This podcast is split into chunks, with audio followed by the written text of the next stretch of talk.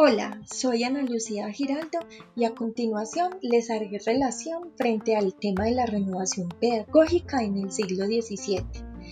Se demarca por siete esquemas educativos. Cada uno plantea un aporte frente a las condiciones metodológicas para la enseñanza, pues la época carecía de métodos que apoyaran el aprendizaje del estudiante. Estos aportes son 1. El alemán, se preocupa por el método de enseñanza donde influyen los grandes representantes como Wolfgang, que genera un método de aprendizaje a partir de las lenguas modernas. Juan Enrique Estel expone un plano de organización general de la escuela para todos los grados y Juan Valentín Andrea delinea la escuela cristiana ideal, donde la religión, la lengua, la ciencia se aprenden con interés. 2 convenio y las implicaciones. Con la ciclicidad del aprendizaje y la naturalidad de una escuela democrática, confía en que todo hombre necesita de la educación, porque el hombre lleva en potencia el conocimiento del universo. 3. El jansenismo, por Cornelio Janseno.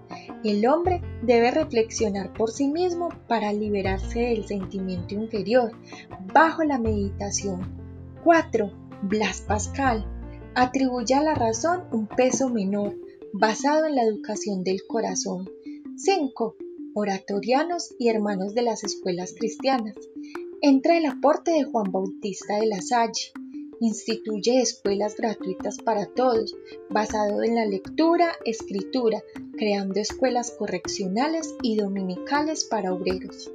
6. Bosuet y Fenelón Bossuet, defensor del catolicismo, basado en la pedagogía de preparar al joven príncipe para sus funciones. Fenelón manifestaba que la mejor forma de instruir a un niño consiste en dejarlo jugar para sacar partido de su curiosidad y espíritu de imitación. Y por último, el pietismo. Decía que los niños eran almas por salvar. El juego se tolera solo sobre el trabajo manual. Espero entonces esta información haya sido relevante para su proceso de formación. Gracias.